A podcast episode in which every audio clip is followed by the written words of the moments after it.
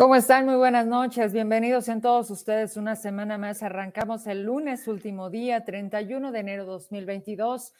Frescos días, mañanas y noches que pues siguen siendo parte de este clima característico de nuestros Zacatecas. Y además de estos frentes fríos, si no me equivoco, vamos en el 24, como de unos 50, por ahí de marzo a abril vamos a ir acabando, pero bueno, eso usted ya lo sabe. Y bueno, antes de, conectarnos todas las personas que, que, deseen así estar, hoy decidimos hacer una mesa de análisis con los actores que deberán de permitirnos tener claridad en algo que sin duda ocasionó una gran molestia.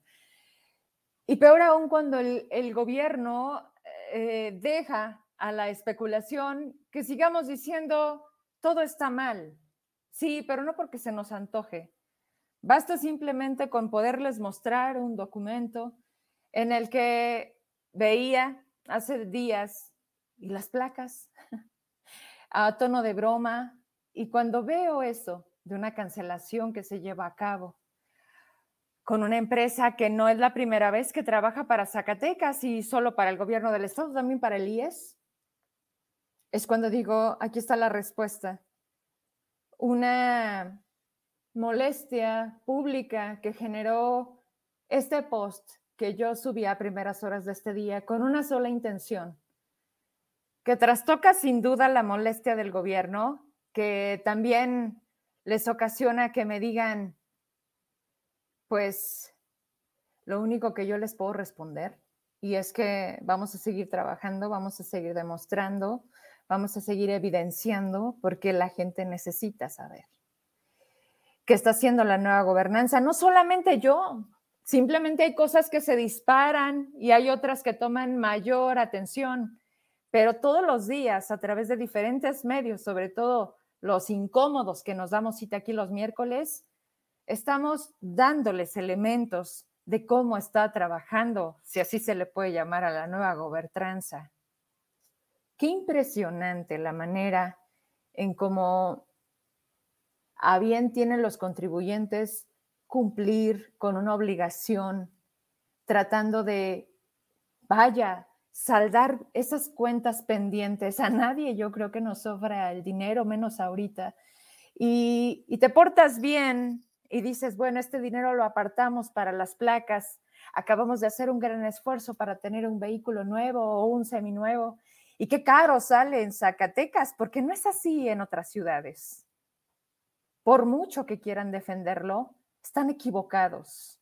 Hoy no se trata de estar señalando por señalar. Hoy no hay manera de defender lo que se está haciendo mal. Y para ello decidimos entonces traer aquí, por supuesto, a la parte legislativa, a la parte del impacto y las implicaciones que tiene esto, porque no deberá de ser algo más. Y a la parte legal. La gente me decía, Vero, ¿es fraude? Vero, demandamos, Vero, un amparo. A ver, yo cumplo con mi parte. Yo cumplo con decirle a la gente, esto está pasando, esto no está bien.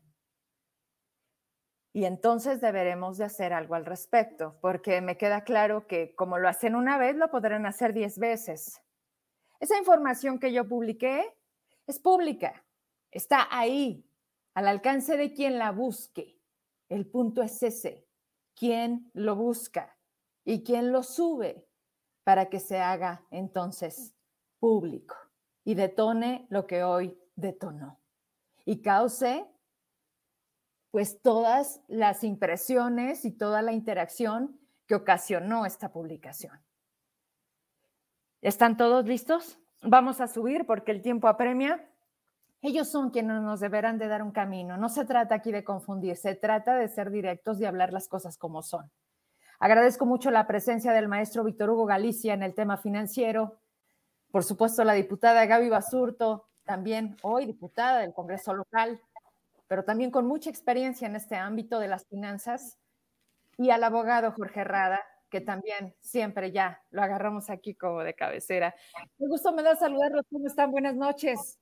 Buenas noches, Vero. Aquí estamos listos a la orden. Muchas gracias, diputada Maestro Galicia, qué gusto Buenas noches. Al contrario, muchas gracias. Buenas noches a todos en la mesa. Gracias, Jorge Rada, ¿cómo estás? Hola, ¿qué tal? Muy buenas noches a todos. Pues gracias. Gracias por su presencia y su participación. Veía hoy la necesidad de tener estas voces que nos den a esta sociedad inquieta en donde vemos, o más bien ya no sabemos qué vemos o cómo entender lo que está sucediendo. Gaby, me voy contigo, que tú, tú eres una pieza muy importante. Me queda claro, hoy estás en el Congreso, hoy eres diputada local. Quiero que me hables desde ese ámbito legislativo porque eso tuvo que aprobarse la legislatura, pero también en toda la experiencia que traes de finanzas, que conocemos de tu trabajo que hiciste antes de estar eh, en el Congreso del Estado, ¿qué, ¿qué, está pasando? ¿Cómo entendemos esta cancelación? ¿Cómo incluso el propio gobernador Gaby que dice que gracias al comportamiento de los contribuyentes, eh, a principios de diciembre ya se tenía 300 millones de pesos eh, captados y, hoy resulta que no hay dinero, o al menos ese techo presupuestal es el motivo que nos da para no hacer la licitación. Te escuchamos con atención. Eh, platicarte, Vero, antes que nada, buenas noches a los compañeros de la mesa y a tu auditorio, que normalmente es mucho, por cierto, muchas felicidades. Pero platicarte, mira, desde el tema legislativo, sí, sí está la complicación, y ahorita el abogado que lo platique, yo creo que también nos, nos dará la razón. El tema es que se empiezan a cobrar las placas por ahí del mes de octubre, noviembre, precisamente a, anclado a una, a una determinación que establece el Código Fiscal donde establece los pagos anticipados. Sin embargo, en este año 2021, en el año 2021, no estaba autorizado el replaqueo. Entonces no existía esa parte de poder pagar las placas, vaya. Bueno, ok, el, el, el gobernador, el, el, secretario de Finanzas da precisamente el tema de poder pagar anticipadamente las placas. ¿Qué hacemos nosotros como ciudadanos? Porque yo las pagué, o sea, yo también ya pagué mis placas en el mes de noviembre. En el mes de noviembre yo pago mis placas, yo creo que la mayoría de los ciudadanos lo hacemos, más que nada pensando en cumplir y por qué no decirlo, también para, para hacer uso de los, de los estímulos fiscales. Decíamos, bueno, nos va a salir más barato en, en noviembre, en diciembre y pagamos como ciudadanos y hacemos, hacemos sin problema nuestros pagos. Pero ¿qué pasa, Vero? Yo cuando veo el documento en la parte de la, de la licitación pública, la licitación pública de las placas se inicia más o menos en el mes de noviembre. Y luego precisamente se da la apertura de propuestas, luego se da un tema ya para dar el fallo. Hay dos diferimientos en el fallo de esa licitación que precisamente es lo que uno empieza a ver un poco extraño. Por un lado está eso, en la parte de la licitación de las, de las placas y la, y la compra de placas. Y por otro lado está la aprobación del paquete económico. En el paquete económico, en la ley de ingresos, ya venía la parte de las placas. Y en el presupuesto de egresos también estaba ya la compra o la adquisición de los, de los fierros, dijéramos de alguna manera, de las placas como tal, para, para que la gente nos entienda. Como ustedes saben, y yo creo que todo es, conocido, el grupo oficial del gobierno aprueba el presupuesto y aprueba la ley de ingresos sin cambio alguno. Es decir, prácticamente el 14 de diciembre, para ser exactos, teníamos aprobada la ley de ingresos y el presupuesto de ingresos. Luego entonces, cuando tú ves la cancelación precisamente de la, de la compra o de la adquisición de las placas, dice que el motivo es porque falta presupuesto que no está el presupuesto, pero ya estaba aprobado, pero el 14 de diciembre estaba aprobado el presupuesto ya para el 2022. Entonces, sí, la verdad es un caso extraño. Eh, yo ya hablando como servidora pública, en su caso que me tocó en algunos momentos ser parte del comité de adquisiciones, yo te puedo decir que, que no se puede hacer eso. Vaya, no se podía hacer una apertura, no se podía hacer una licitación si no tenías el presupuesto. Pues, avanzaste todo el procedimiento y al final, cuando ibas a dar el fallo, dices que la cancelas porque no tienes presupuesto que ya estaba autorizado.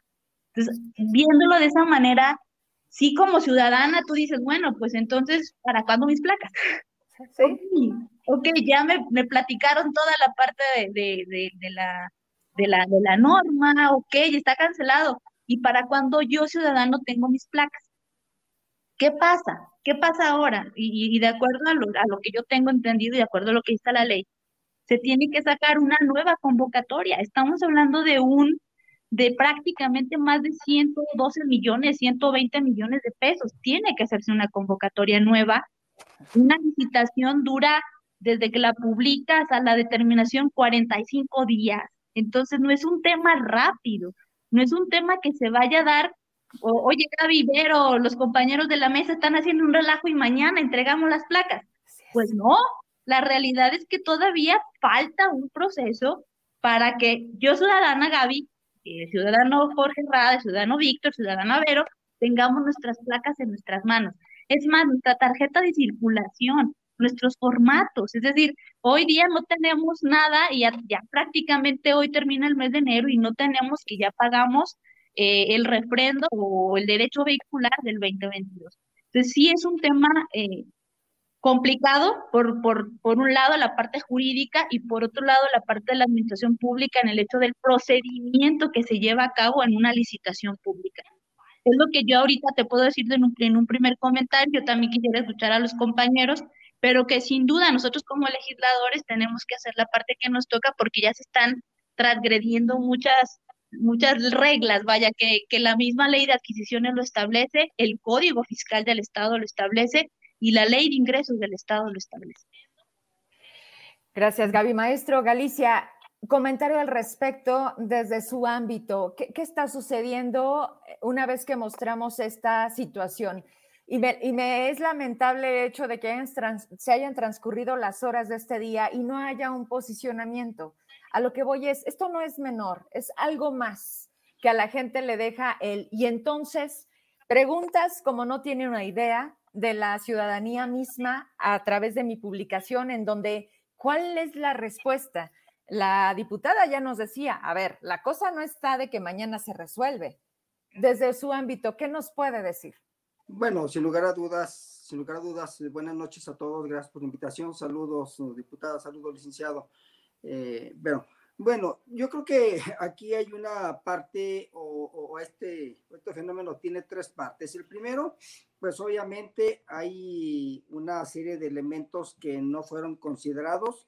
Eh, no sé si por ignorancia o, por descuido, como se quiera ver. Yo creo que el diagnóstico que nos hizo la diputada en ese sentido, cuando ya había un presupuesto, cuando ya se tenía una convocatoria, cuando ya se tenía una sanción y no se ejerce. Segundo, eh, cuando yo hago una licitación es porque debo de tener un techo presupuestal, es decir, debo de contar ya con el recurso suficiente para ello.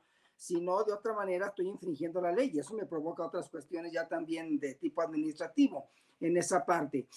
Pero el tercer elemento es yo como ciudadano. A ver, como ciudadano, ¿qué está pasando? Yo ya pagué, hicimos un esfuerzo, hicimos ahí también un sacrificio por cumplir con eso y yo estoy esperando, porque ahorita ya me llamó la atención lo que la diputada nos señala. A ver, no traigo tarjeta de circulación, no traigo las placas nuevas, ¿sí? Hay eh, un documento que se expidió donde yo hice un pago, yo, yo, yo ciudadano hice un desembolso, y eso obviamente me comienza a hacer ruido en, en, en, mi cabeza respecto a dónde se fueron esos recursos, hablando desde el punto de vista económico, a dónde se fueron esos recursos, qué hicieron con ese dinero, ¿sí? ¿A qué se destinó ese dinero y cuándo me van a cumplir a mí como ciudadano con esta parte? Entonces, cuando analizamos desde el punto de vista económico y financiero ya las finanzas personales de cada uno de los ciudadanos, es cuando nos hacemos ese cuestionamiento. Entonces, ¿a dónde se fue ese dinero? ¿Y quién va a ser el culpable o cuándo voy a tener yo ya mis placas, mi tarjeta de circulación o voy a estar al tanto y al corriente en esa parte? me parece que es un asunto no menor, muy grave y que comienza ya en este momento pues a ver qué, qué pasa entre los, entre los, ciudadanos, pero sobre todo a, a, crear inquietud en ese, en ese sentido, porque el primer cuestionamiento que yo me haría, y bueno, la, la diputada tiene toda la experiencia en ese sentido, ¿a dónde se fue ese recurso? ¿Bajo qué condiciones? Y ahora cómo van a salvar esa parte, porque obviamente el proceso de licitación pues, va a tener que llevarse a cabo de otra manera, con otras condiciones, en otras circunstancias y con un costo que pues va a tener que, que, que, cubrirse por alguien y por algo. Así es. Abogado Rada, y la gente pregunta, y cuando tú me subías, porque me decían, pero esto es un fraude, y yo te decía, abogado, ¿cómo se configura? Me decías, bueno, pero te escuchamos porque te tenemos aquí. ¿Qué está pasando y hasta dónde los alcances de la ciudadanía? Porque, porque hoy quieren actuar, porque creo que es el momento en donde la gente ya no quiere esperar a ver qué pasa. Sí, bueno, creo que es una falta de institucionalidad por parte del Estado, de no regirse por lo que está establecido por la norma. Quiero comentarles que el artículo 24 de la Ley de Adquisición y Arrendamiento pues establece que, se, que no se puede iniciar una contratación sin una suficiencia presupuestaria. Entonces, si iniciaron un procedimiento de licitación, se supone que sí contenían con suficiencia presupuestaria. Entonces, desde ahí ya eh, huele mal eh, este procedimiento y también eh, señalarlo, ellos justifican la cancelación de, de este procedimiento de licitación con el motivo de no provocar un daño al, Estado. Entonces, ¿cuándo se provoca un daño al Estado? Cuando existe una erogación económica. En este caso no existe, no existió una erogación económica y aún así están justificando la cancelación sin haber erogado recurso alguno. Por lo tanto, ese oficio, para mí, desde la perspectiva legal, es totalmente cuestionable incluso generaría un derecho a favor de, las empresas que concursaron, porque incluso pudieran presentar los recursos de inconformidad contra esta eh, decisión por parte de la convocante y me iría yo más allá, pudiéramos presentar la suspensión de esta decisión y controvertirlo jurídicamente llevaría este tema alargarlo muchísimo más. Desafortunadamente, como lo han mencionado aquí los, eh, los compañeros, pues sí se, sí se va a alargar eh, el, el, otorgamiento de las placas. A mí me queda claro que en cierto momento se tendrá que celebrar otro procedimiento de licitación, pero es totalmente cuestionable la falta de formalidad por parte del Estado y también la falta de motivación, ¿por qué no? porque eh, los motivos expresados en este documento pues no justifican, porque si señalaron que van a cancelar por eh, evitar algún daño al Estado financiero, económico, pues ni siquiera lo hicieron, porque primero dicen que no tienen presupuesto, pero ¿por qué iniciaron el procedimiento si no tienen presupuesto? Porque confiaban en la gente, ¿no, Rada? Y la gente cumplió.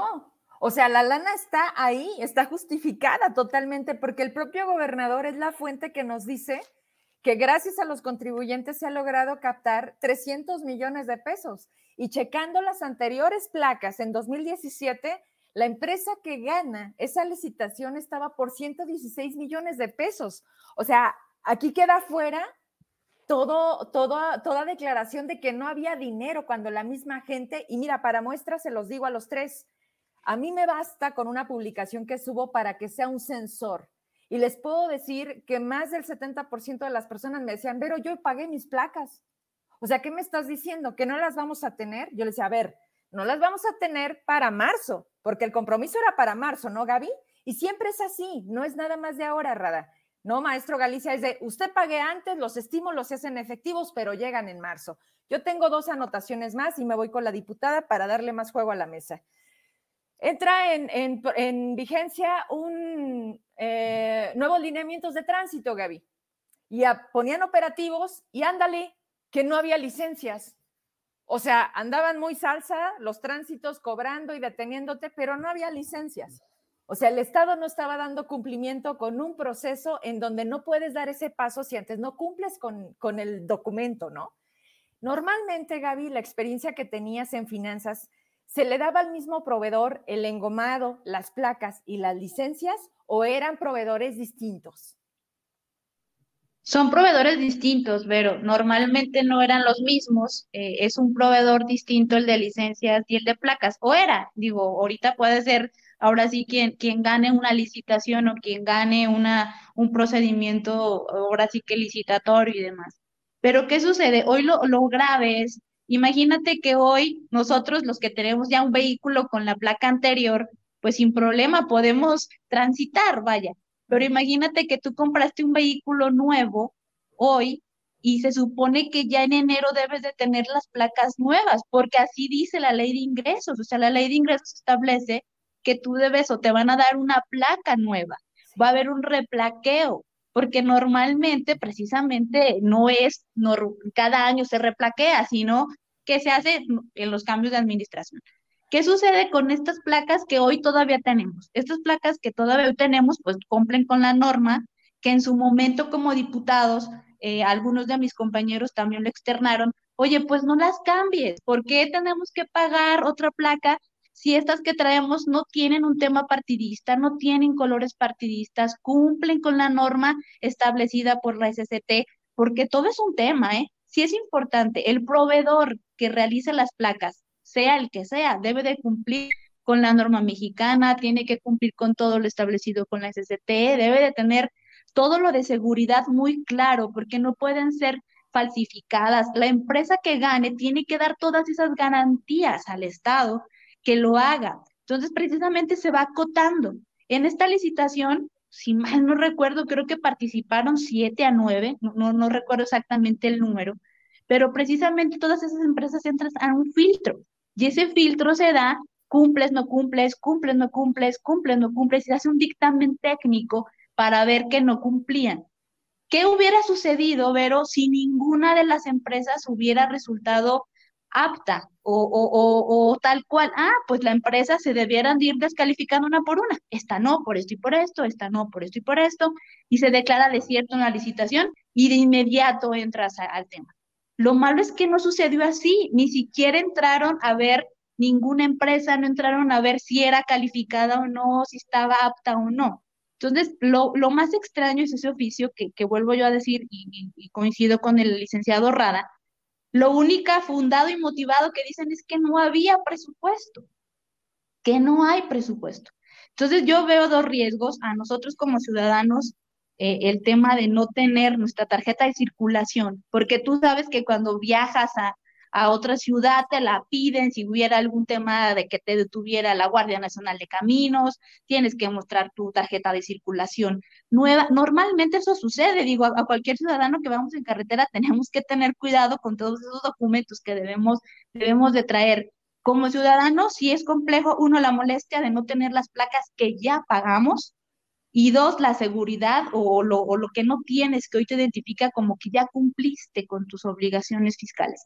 Entonces, yo sí ahondaría en el tema, si es necesaria una explicación por parte, por parte del Ejecutivo, yo creo que es necesario que nos diga qué sucede y para cuándo tenemos nuestras placas como ciudadanos y qué pasó, por qué motivar esa cancelación de, de esa, esa licitación con un argumento hoy no válido hoy no válido, porque decimos, y licenciado Rada, uno, no debiste iniciar el procedimiento si no, tenías presupuesto.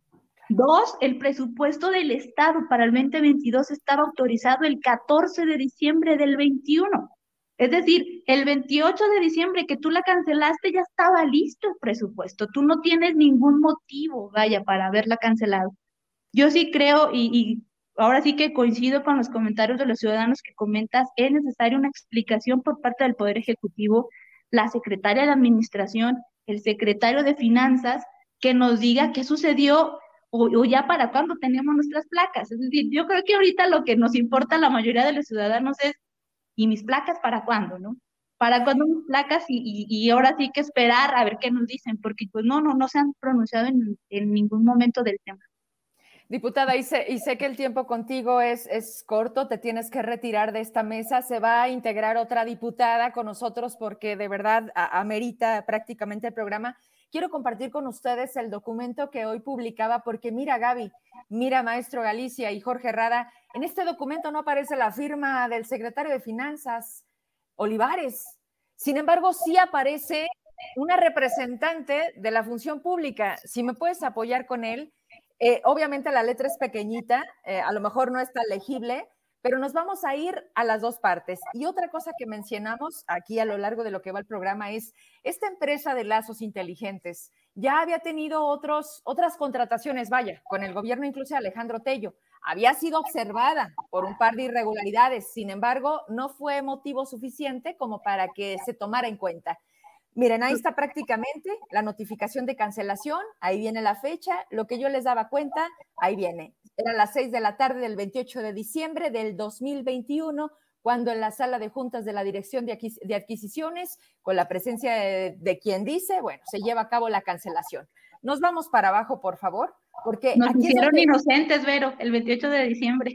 Hubo gente que me dijo, Vero, era 28 de diciembre, es broma. No, le digo, me gustaría mucho, de verdad, que fuera broma, pero no es así. Nos vamos hasta el final, por favor.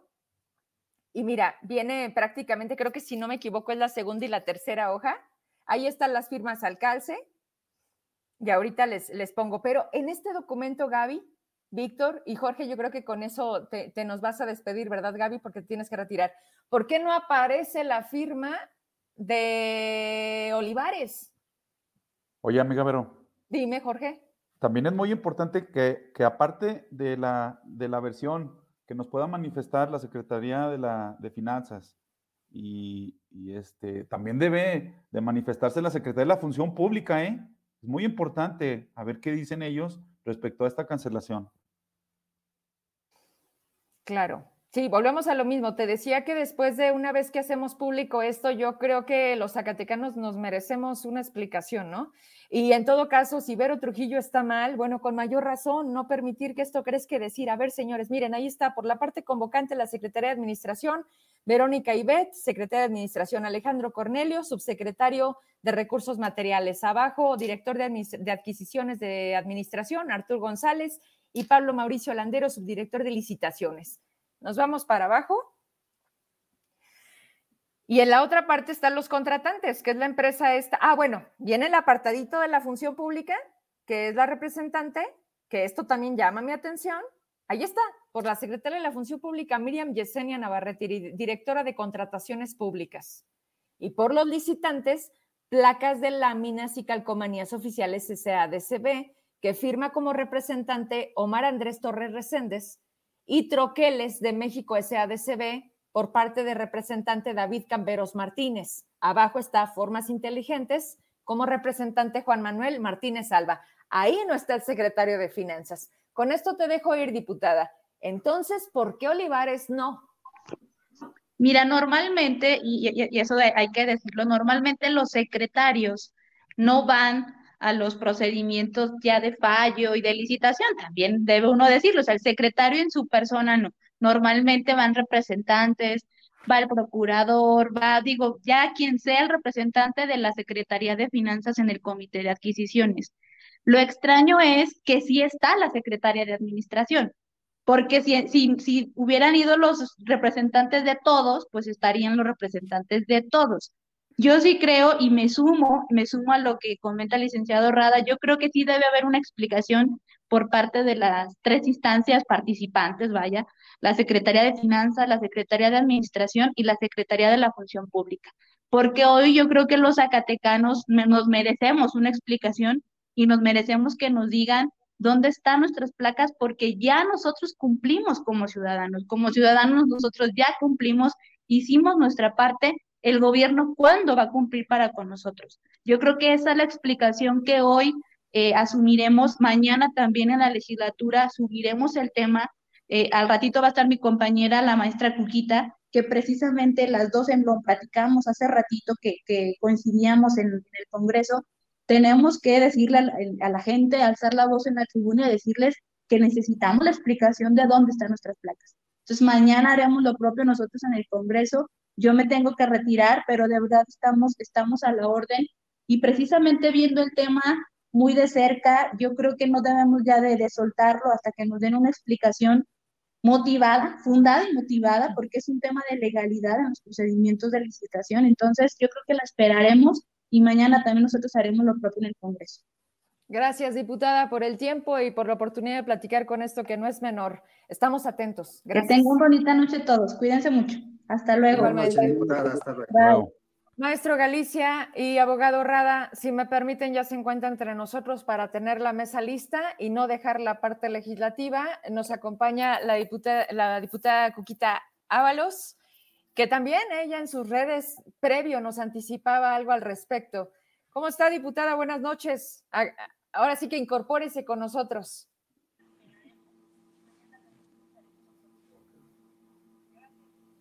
Bueno, Cuquita, si me escucha y está teniendo problemas con la conexión, vuelva a intentar conectarse, ¿le parece? Igual y si pueden mandar un mensaje. Ahí está ya. ¿Cómo está, diputada? Buenas noches, qué gusto saludarla. Hola, Vero, ¿cómo está? Muy buenas noches a todos. Gracias por la invitación. Al contrario, gracias porque nos hace la segunda parte. Estaba con nosotros la diputada Gaby Basurto. Por supuesto que necesitábamos la otra parte y es gracias a, su participación, diputada. A ver, vamos, vamos este, dándole de nuevo contexto. Maestro Galicia, vaya, eh, la gente sí, sí me queda claro, todos, eh, cuando decimos la gente somos hoy todos, ustedes también, porque luego pareciera que estamos como separados, ¿no? No, estamos viviendo lo mismo y sufriendo lo mismo. La gente, la gente quiere una explicación, la gente quiere saber en qué se está yendo el dinero que era para otro fin. ¿Sabe qué es lo más lamentable, maestro, diputada y Jorge? Que casi les puedo anticipar que, bueno, de entrada, esto es una molestia de su servidora porque, porque ya saben que somos periodistas chayoteros, que nos quitaron los privilegios de la anterior administración, somos neoliberales y perversos ambiciosos. Ya, ya me quiero anticipar. Aspiracionistas. Aspiracionistas, diputada.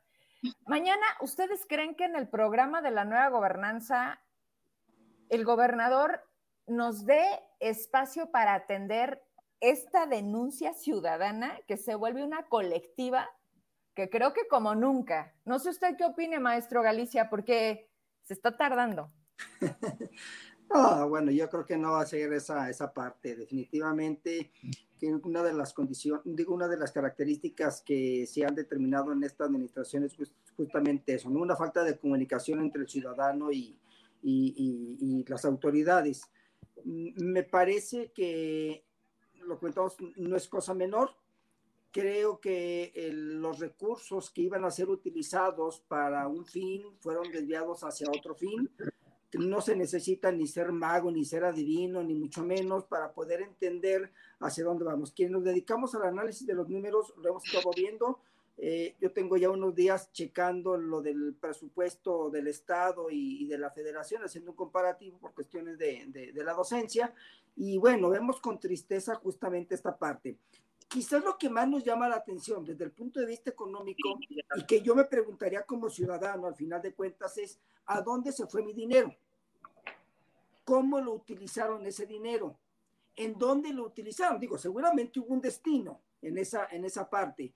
Ahorita, como se mencionaba, está la secretaria de Administración, no tenemos al secretario de Finanzas, pero tampoco tenemos al a la secretaria de la Función Pública. Eh, en este tenor, en este sentido, cuando nosotros como ciudadanos, porque seguramente ya el malestar, y lo vimos hoy en cuanto se publicó a través de los diferentes medios esta, esta anomalía o este detalle de las placas, entonces hay muchas voces que ya se están levantando y lo vemos aquí con los diferentes comentarios que están llegando, ¿no?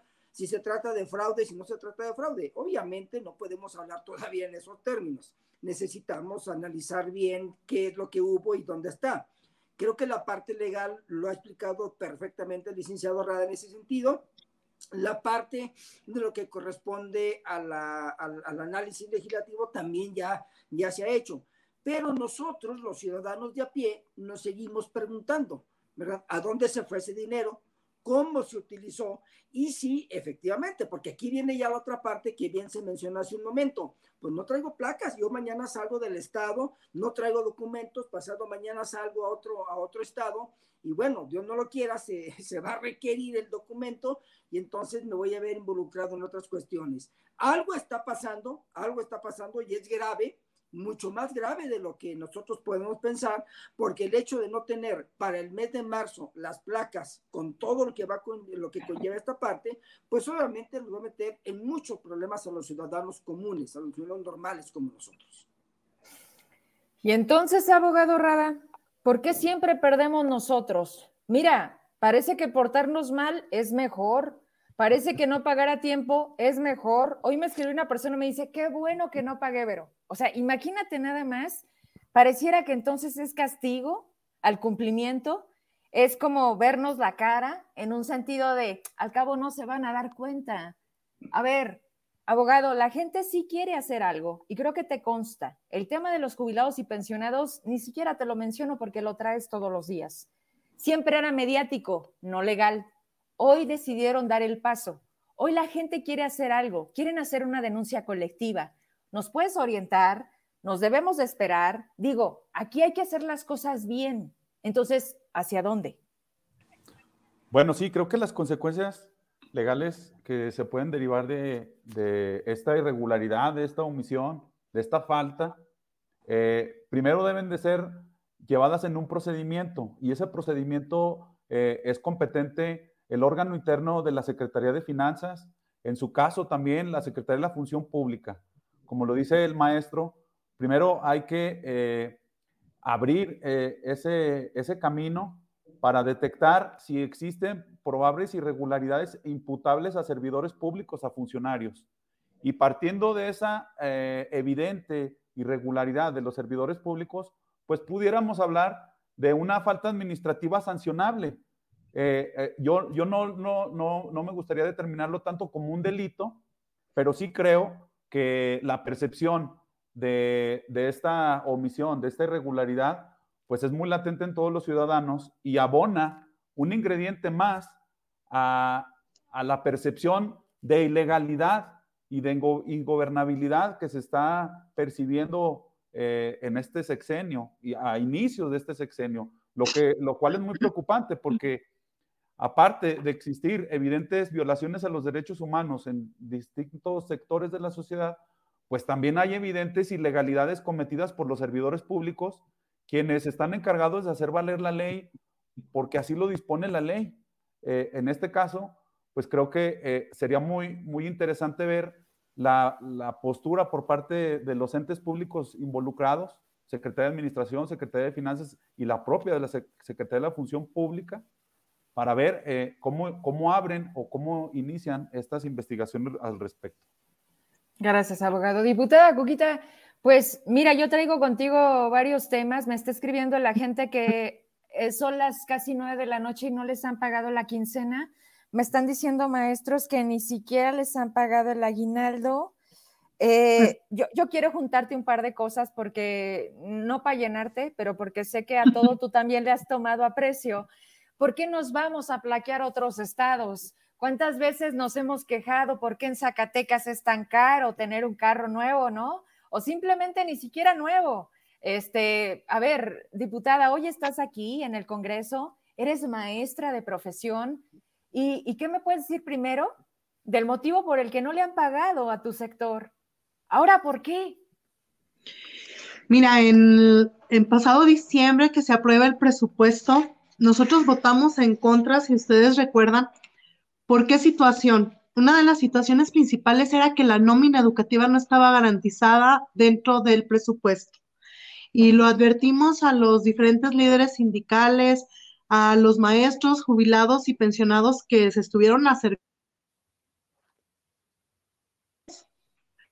Que, que acudieron al Congreso pues a manifestarnos su molestia, eh, les dijimos que este presupuesto era un presupuesto que no garantizaba la nómina educativa y el día de hoy, este, en la segunda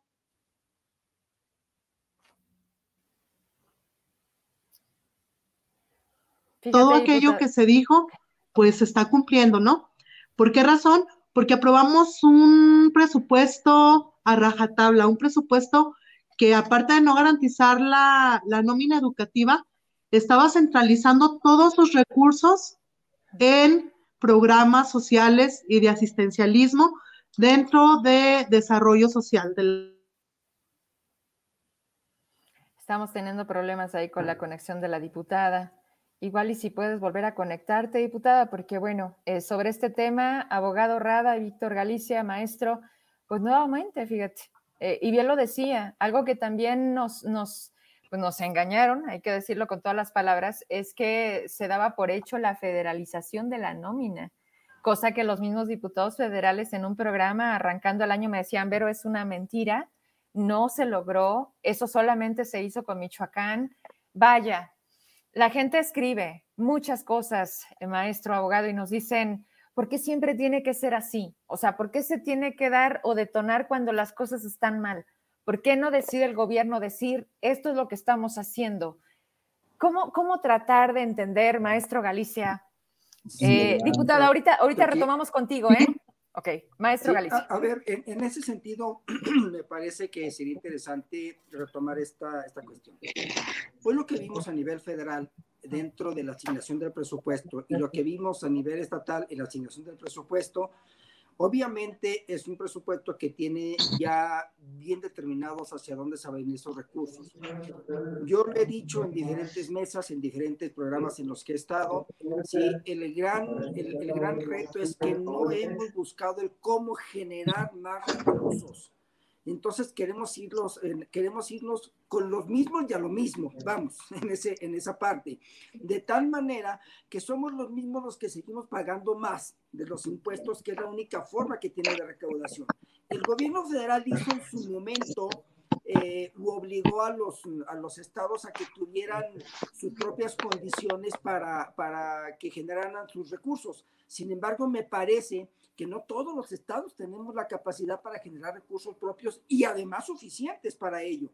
Por lo tanto, pues tenemos que acudir a la federación. Pero en ese sentido también no hemos hecho ni la federación ni los estados ninguna estrategia específica para hacernos de más o mejores recursos. Y estamos viendo hoy lo que traemos. El problema del magisterio es un problema central que inició con Ricardo Monreal, caray. Hay que recordar que dice, alguien no hizo la tarea en su momento cuando se tuvo que llevar otra vez la nómina. Y sabemos quienes trabajamos en la Secretaría de Educación Pública cómo está el asunto en ese sentido. Entonces, me parece que hoy lo que estamos haciendo o lo que estamos pasando es eh, las consecuencias de donde alguien hizo mal las cosas.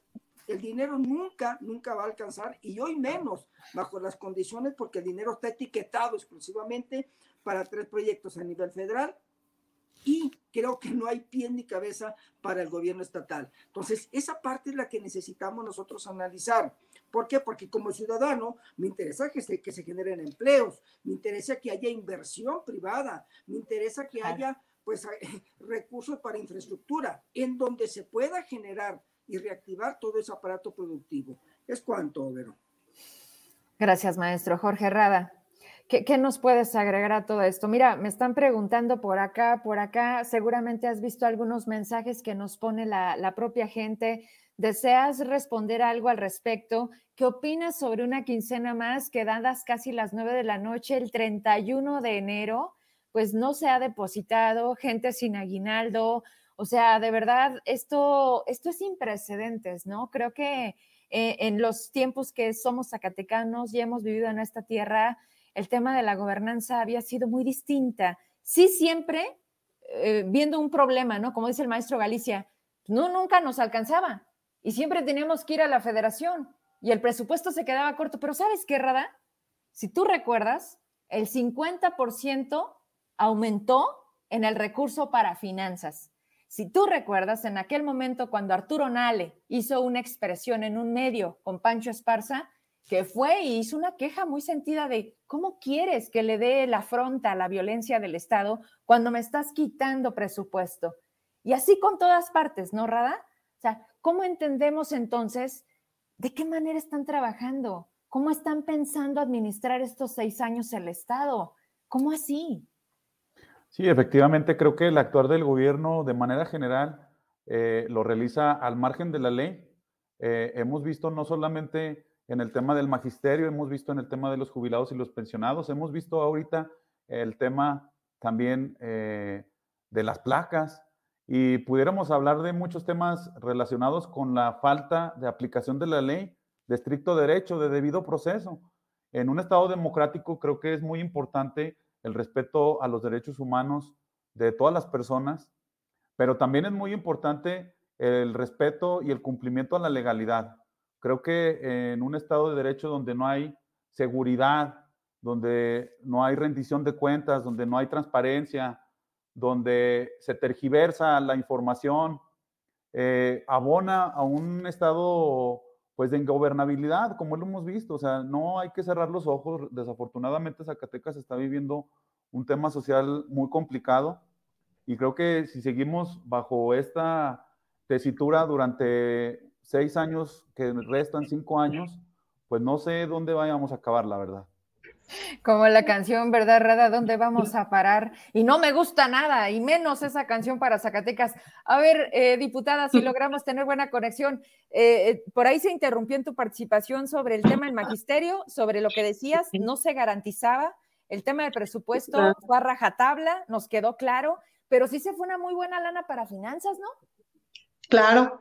Mira, el, el presupuesto se concentró precisamente en esas dos partes y hoy todo lo que adolece Zacatecas eh, precisamente es donde se dieron los recortes presupuestales. Hoy tenemos una crisis de inseguridad tremenda y tenemos un fiscal con su presupuesto recortado, nuestro magistrado presidente de igual manera. Eh, educación, pues bueno, ¿qué decirlo? Eh, seguimos en esa crisis y tal parece que quienes no quieren renunciar a las herencias malditas, pues son ellos. Hoy la nueva gobernanza está demostrando también con esta falta de responsabilidad y con esta burla hacia con la gente, con el pago, pago de placas. Eh, nos pasó lo que con el avión presidencial, ¿verdad? Eh, rifamos un avión que nunca se rifó y aquí pagamos unas placas que nunca, que nunca se entregaron. Si tú recuerdas, el pasado 25 de noviembre precisamente presenté yo un exhorto donde pues solicitábamos que se eliminara el cobro de placas porque creíamos que, era un, un, costo que no deberían de absorber precisamente los más responsables, porque siempre el ciudadano de a pie, el ciudadano responsable, es quien termina pagando los platos rotos de los errores que se cometieron en antaño. Y hoy quisieron recuperar posiblemente lo que ellos dicen eh, y se han cansado de decir que dejaron un estado en la quiebra, un estado en la ruina, con las arcas vacías, que pudimos constatar que no era cierto, que era una mentira de la nueva gobernanza, que dinero siempre hubo, pero no quieren pagarlo más que como ellos quieren. Hoy todos le entramos al plato de la austeridad republicana. En la legislatura también recibimos un recorte presupuestal de 70 millones, pero no vemos claro cómo la nueva gobernanza pretende eh, realizar un gobierno de austeridad, siguiendo eh, con las malas prácticas de cobrarle pues a los que menos tienen, ¿no? En este caso, pues el ciudadano, el ciudadano común, el ciudadano que tiene un salario mínimo, pues es el que termina pagando unas placas que pues ahora sí que inciertamente podemos decir que se van a entregar en marzo por los temas de la licitación cancelada. Y como bien decía Gaby hace ratito, y, vale la pena mencionarlo para las personas que se están conectando, para el día 28 de diciembre ellos ya contaban con un presupuesto aprobado que podía costear estas placas. Fíjate, en Jerez yo acudí precisamente a preguntar cuántas personas habían, habían este, acudido a pagar sus placas y me mencionaban que alrededor de 5 mil personas. Ahora imagínate, entre los 58 municipios, ¿habrá o no habrá dinero, ver? Pues es una pregunta que, que pues ahora sí que la dejo al aire y que los ciudadanos sean quienes respondan qué es lo que está pasando con David Monreal y con su nueva gobernanza.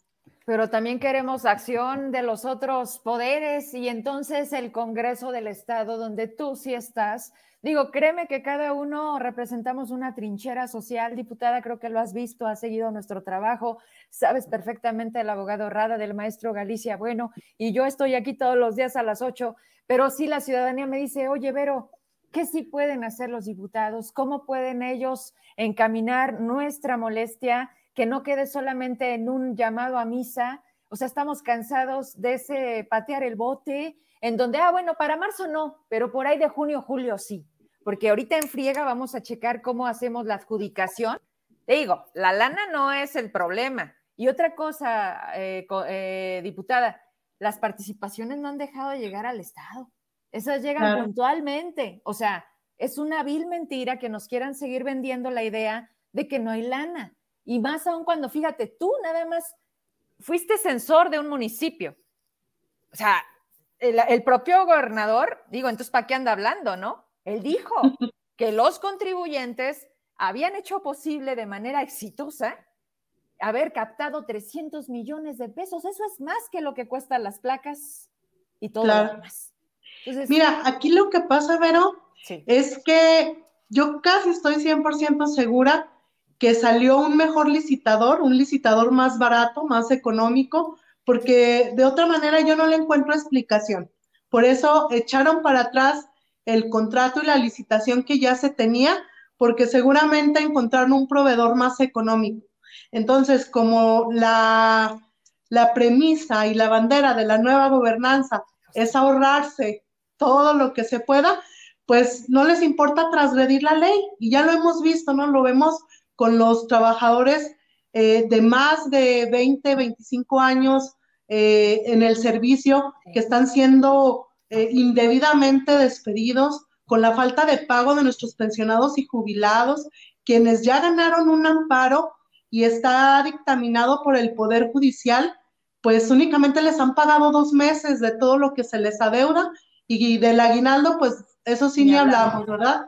Ahí los jubilados siguen sin recibir su aguinaldo y pues esa, esos más de 100 maestros a los cuales les fue detenida su pensión indebidamente sobre la ley y por encima de la ley, pues siguen también mendigando un salario en las calles. Hoy la inseguridad también nos ha rebasado a los límites, no tenemos presupuesto, no tenemos policías y tú me preguntas de qué manera podemos los diputados accionar. Lo hemos hecho, Vero, pero desgraciadamente Morena tiene mayoría en el Congreso y todas las propuestas, todas las modificaciones que la Alianza Va por Zacatecas presenta, pues no son votadas en contra. Y ya ustedes nos han seguido por ahí en el Congreso. Cuando nosotros pedimos que se cancelara el pago de las placas, Morena lo votó en contra. Cuando solicitamos la comparecencia del secretario de Finanzas para que nos explicara por qué no les pagaban los maestros, Morena nos votó en contra. Entonces, difícilmente nosotros podemos darle viabilidad, pero eso sí, la tribuna es la voz de la gente a través de nosotros en el Congreso local y pues el día de mañana estaremos haciendo pues un llamado pues muy enérgico al gobernador del estado para que deje de jugar con los zacatecanos, con la seguridad de los zacatecanos, con la forma de vivir de los zacatecanos a través del salario y sobre todo que cumpla lo que él prometió, ser el mejor gobernante de Zacatecas.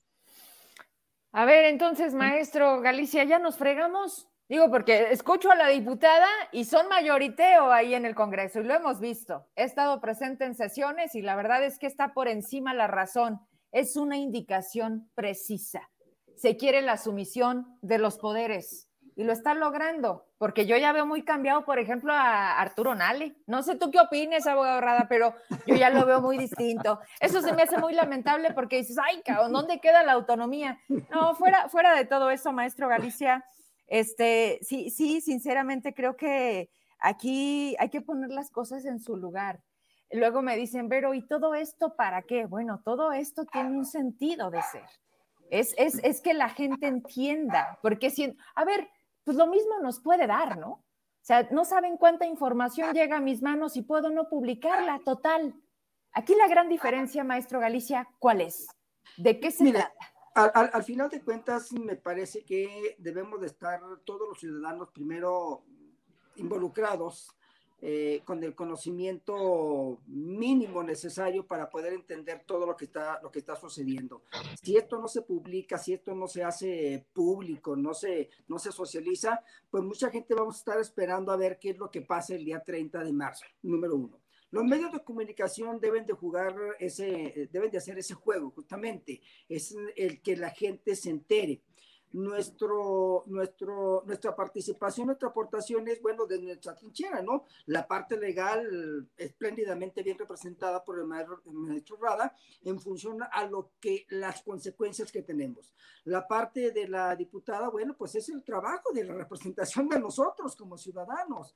Cuando decimos no, eh, aquí siempre me ha llamado la atención y bueno, yo sé que por eso no me juntan a mí en ningún equipo, porque solemos decir las cosas por su nombre. Alto, aquí sí, ¿eh? Aquí sí, ¿eh? Oye, Coquita, viene. No, no, no.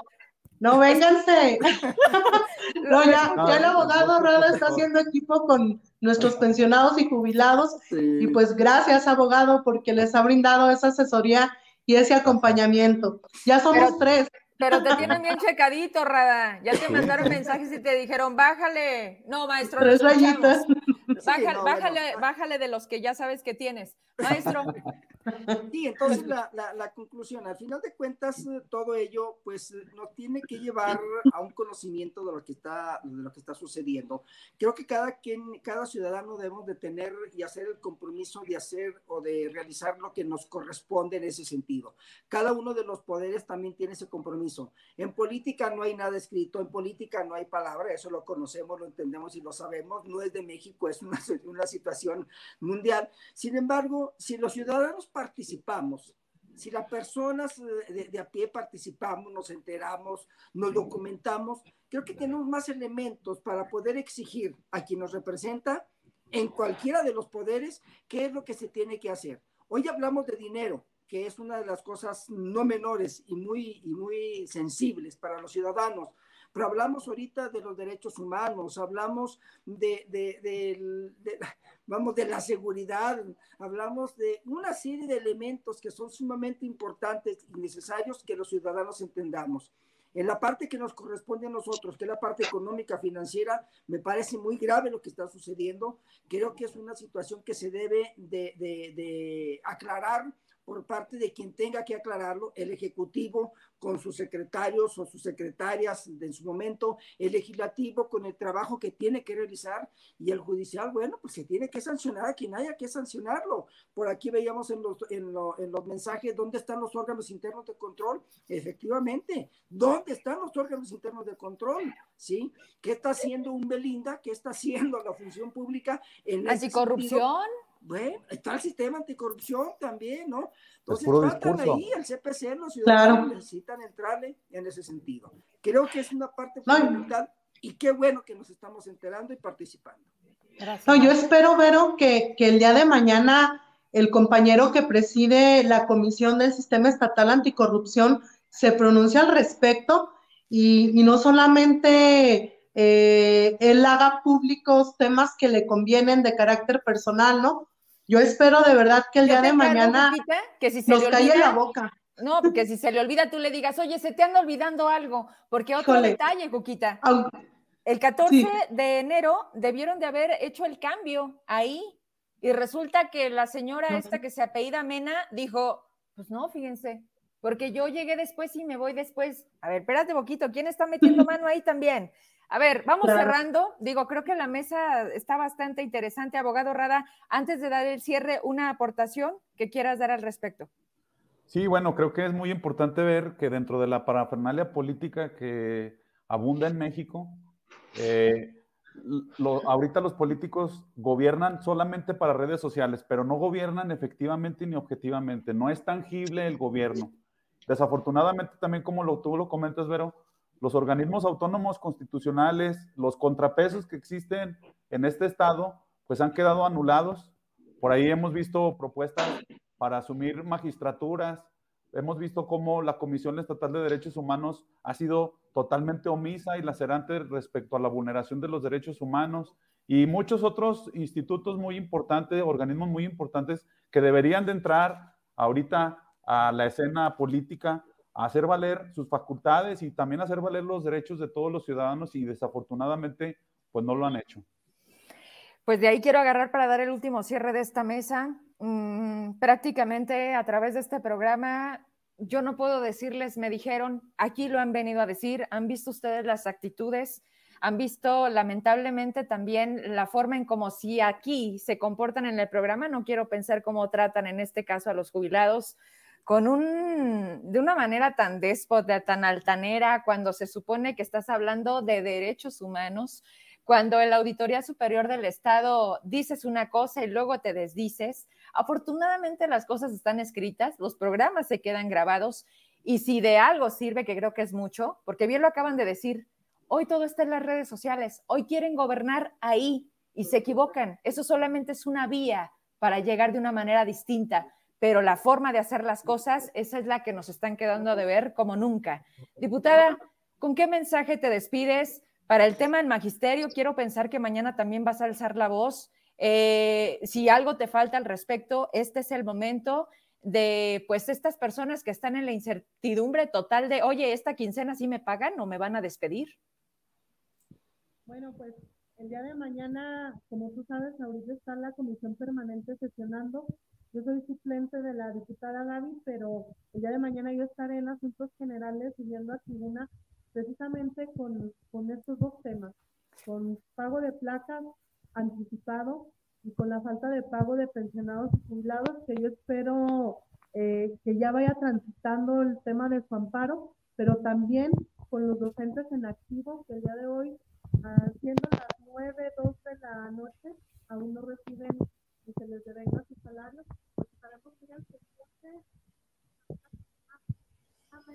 se nos está yendo tu audio, diputada. No sé, por ahí. no sé si por ahí, ahí, ahí estás bien. Ok, sí, estaremos subiendo a tribuna el día de mañana también con ese tema, porque hemos venido acompañando a los compañeros docentes. Yo precisamente soy una docente, soy federal, pero eso no me quita la empatía, ni tampoco me quita la responsabilidad como legisladora de estar acompañando a los maestros y a las maestras de Zacatecas en esta lucha que hemos venido, eh, ahora sí que a mano firme caminando juntos desde el 2021, desde septiembre, porque si tú recuerdas, para el día 30 fue cuando ellos comenzaron precisamente este calvario de la falta de pago y pues lo estaremos haciendo desde tribuna y también eh, si nos escuchan algunos compañeros docentes que aún no hayan hecho algún trámite de su amparo de los maestros jubilados y pensionados, pues aquí está también el abogado Rada, quien está también brindando esa asesoría y ese acompañamiento, pues no duden en contactarnos a través de nuestras redes sociales, que con mucho gusto estaremos también dando la lucha por ustedes. Te puedo dejar dos cosas pendientes, diputada, y tú me dirás si te toca o no, si lo puedes canalizar. Muy bien. ¿Qué crees? Y, sé que lo sabes, igual maestro Galicia y Jorge Herrada, pues el gobierno todavía no acaba de tener el gabinete completo. Faltan muchas. Ya, despiértate, David. Pues, pues digo, este, ah, eh, eh, ahí te encargo esa, Cuquita, porque volvemos a lo mismo. Tú tienes una tribuna distinta, nosotros tenemos una tribuna. Entonces, esa es una. Y otra, si sabías que desaparecieron el área de talleres del gobierno del estado para hacer a esos trabajadores vigilantes? Y se tienen tres horarios y se trabaja en fines de semana. Y para mí es increíble escuchar a un líder, que es el del SUSEMOP, que me dice que la gente está contenta, está feliz, feliz, feliz, porque, porque dicen que, que aparte como que, como que les va mejor el día, ¿no? Hoy empezó la capacitación en seguridad pública, nada más falta que les vayan a dar un arma para cuidar los inmuebles. Volvemos a lo mismo, Cuquita, es un tema de derechos, es un tema de dignidad. Yo nada más te, te, pido eso y bueno, pues te veo pronto, ¿no? En otros temas. Claro que sí, gracias Vero. Y por ahí estaremos al pendiente. Gracias, diputada. Maestro Galicia, ¿con qué mensaje nos deja? ¿Con qué tarea también como ciudadanos deberemos de estar atentos? Lo escuchamos. Sí, yo creo que aquí eh, todos aquellos, en el caso concreto de las placas, todas aquellas personas que hicimos ya nuestro pago, no debemos de preocuparnos en ese sentido. Nos debemos de ocupar en cómo exigir que se cumpla en el tiempo establecido. Eh, sabemos de los procedimientos, entendemos de los procedimientos que se tienen que cumplir, sin embargo, es una cosa que no tenemos que dejar que se nos olvide. Es algo que tenemos y que debemos de tenerlo ahí presente eh, de, aquí a marzo en ese sentido. Eh, el dinero no está, no está perdido para quienes lo hicimos, pero sí tenemos, sí tenemos el derecho de exigir qué se está haciendo con ese dinero y pedir el apoyo de los legisladores para que, pues obviamente, en ese mismo sentido, se transparente el recurso, cómo, dónde y, qué se está haciendo en esa parte. Creo que es lo que nos corresponde como ciudadanos normales, como ciudadanos de este Estado. De acuerdo, maestro. Muchas gracias por su participación y su tiempo. Abogada Rada, eh, en esta pregunta donde luego la gente también nos dice, ¿no? Pues ya es finales de enero. Nos dijeron que en marzo, decía una persona en un comentario, como gente civilizada, pues vamos a creer en su palabra. Así le tundieron, ¿eh? Y, no, y, créeme, no fue un tema mío. O sea, creo que la gente ya está en un punto en donde dice, ¿y qué más? Y te lo dice a ti, me lo dice a mí, se lo dicen a la diputada y al maestro Víctor Galicia. No es un tema estar en contra. Me gustaría mucho dejar en claro eso, porque pareciera que la crítica, la demostración, las pruebas y los elementos hoy se convierten en una amenaza, una amenaza para mí y quien acepta estar en mi programa. Imagínate nada más. Está prohibidísimo. Por eso hago a veces tanto y te ha tocado ver cuando tengo a gente de Morena que les digo, oye, te dieron permiso. Los mismos líderes me dicen, es que si, si, si me hubiera puesto David, no estaría en tu programa. O sea, cosas que dices, ay, cabrón, me queda claro el lugar que tenemos y lo que estamos jugando. Y te agradezco, Rad, estar en ese acompañamiento. ¿Con qué te despides y qué le dices a la gente? Bueno, creo que eh, tu servidor en el sexenio pasado también fui un, protagonista de discutir las decisiones que se tomaban en el gobierno y actualmente también lo hemos estado haciendo.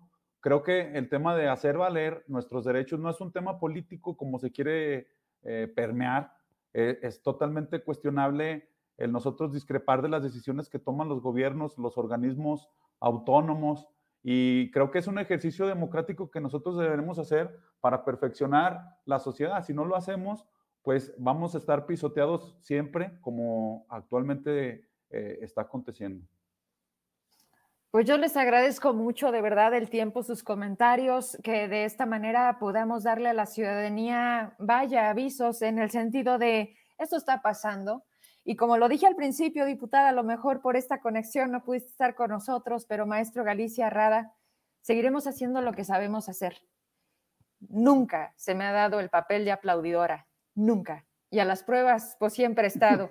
Hoy como nunca necesitamos decir las cosas como son, aunque cale, porque aquí vivimos, porque queremos a Zacatecas y porque aquí queremos estar. Les mando un abrazo, diputada, gracias. Mañana estamos atentas en la sesión ahí para cualquier cosa, lo que necesites, échame un grito también para estar ahí. Muy bien. Sí, ahí estoy. Gracias. Gracias a ustedes. Buenas Hasta noches. Luego. Buenas noches. Saludos a todos. Buenas noches. Y yo de ustedes me despido. Gracias, 9 con 10 de la noche. Traemos las noticias, ¿verdad?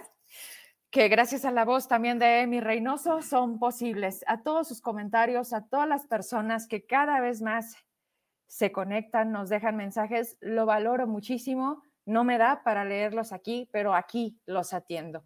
Seguimos, seguimos como nunca. Hasta mañana, 8 de la noche. Aquí los espero. Gracias. Internacionales. Biden le pidió a AMLO la receta para que los de arriba paguen impuestos. El presidente Andrés Manuel López Obrador aseguró que Joe Biden le preguntó durante su visita a la Casa Blanca cómo le hace para que los de arriba paguen impuestos.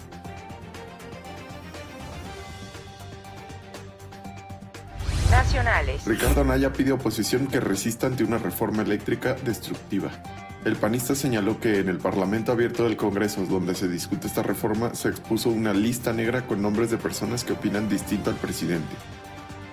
El ex candidato ha insistido en que Pemex debe evolucionar a Solmex y aprovechar las energías limpias. Locales. Pan para Todos, el proyecto de la nueva dirigencia de Verónica Lamillo. La estrategia será abrir las puertas del partido de par en par y que entren todos los que sean necesitados de compañía, ayuda, orientación y apoyo. Verónica y sus camaradas tendrán que identificar liderazgos del partido y de la sociedad.